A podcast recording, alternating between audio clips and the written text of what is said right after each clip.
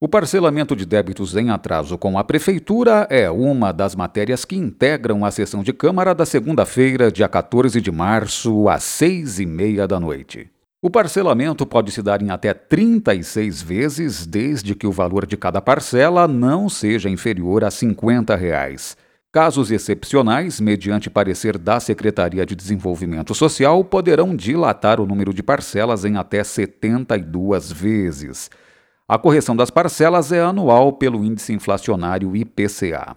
Dívidas que são alvo de cobrança judicial também poderão ser parceladas desde que os honorários advocatícios e as despesas processuais sejam pagos à vista.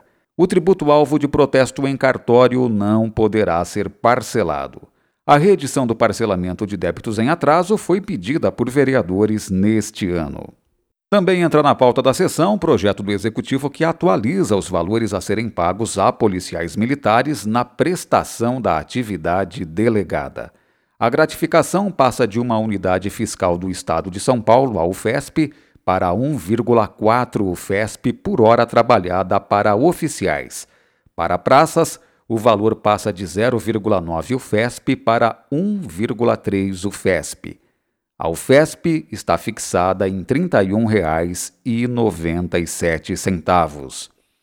Com a atividade delegada, os policiais trabalham fardados em horários de folga sob o comando da corporação em escalas de oito horas. Além de realizarem ações de segurança pública, podem auxiliar o município nas questões relacionadas à polícia administrativa. A lei autorizando a atividade delegada em Itápolis foi aprovada em outubro de 2019, mas o expediente até agora não se efetivou.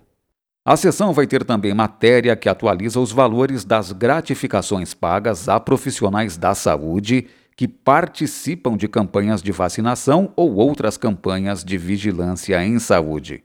O valor da diária passa de 150 reais para 170 reais para profissionais de nível superior e de 50 reais para 120 reais para profissionais de cargos que não exijam nível superior. E os valores dos aluguéis dos equipamentos que compõem a patrulha agrícola também serão atualizados. A locação da maioria dos implementos agrícolas custará 100 reais por dia. As atualizações inflacionárias dos valores passarão a ser feitas de forma automática a cada ano. E o último projeto na pauta é da vereadora Juliane Greco e cria o programa Conectividade para as Escolas Públicas. A matéria não foi recebida pelo presidente depois de ser considerada como de autoria exclusiva do prefeito, mas a vereadora impetrou recurso que foi provido pelo plenário e por isso a matéria está na pauta.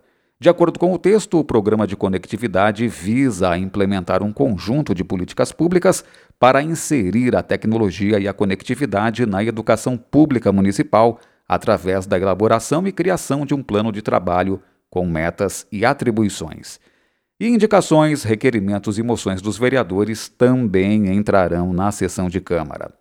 A novidade da sessão de 14 de março é a reabertura do plenário com capacidade total para a presença em loco de munícipes.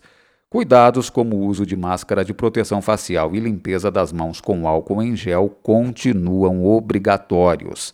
A sessão de Câmara vai ser na segunda-feira, dia 14 de março, às seis e meia da noite. Veja em itapolis.sp.leg.br a pauta completa e o inteiro teor das matérias que estão na sessão. Flávio Moraes, Jornalismo, Câmara Municipal de Itápolis.